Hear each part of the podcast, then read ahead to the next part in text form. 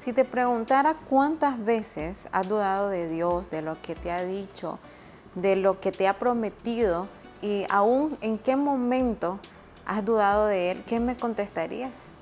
Hoy quiero compartirte un versículo y quiero que me acompañes a leer en Lucas, en el capítulo 22, el verso 31. Dijo también el Señor, Simón, Simón, he aquí Satanás os ha pedido para zarandearos como a trigo pero yo he rogado por ti que tu fe no falte, y tú, una vez vuelto, confirma a tus hermanos.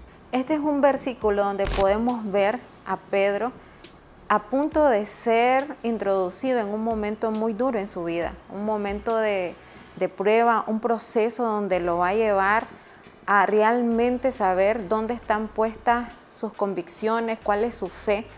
Y podemos ver versículos atrás donde él dejó todo por Jesús, dejó toda su vida y siguió al maestro para aprender de él. Incluso podemos ver que a él se le fue dar la revelación de quién era Jesús, que era el Hijo de Dios.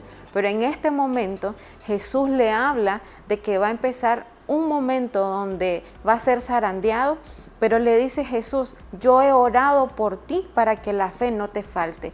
Y esto es algo que me llamó mucho la atención porque Jesús no le dijo, voy a orar por ti para evitarte pasar por este momento muy difícil, sino que le dijo, voy a orar por ti para que la fe no te falte. Y ese es el punto importante cuando atravesamos por procesos, circunstancias difíciles, donde nuestra fe se cae y creemos de que no vamos a salir de eso que estamos pasando y las circunstancias vienen y nos absorben y se nos olvida, se nos olvida lo que Dios ha hablado en nuestra vida en momentos atrás y es ahí donde yo quiero hoy animarte a que recuerdes que Dios ha hablado a tu vida, que siempre lo traigas a memoria y lo atesores en tu corazón, porque lo que podemos aprender de aquí es que nosotros, el fin de este proceso, el fin de la prueba, es que salgamos afirmados, confirmados y que podamos saber quiénes somos en Cristo Jesús.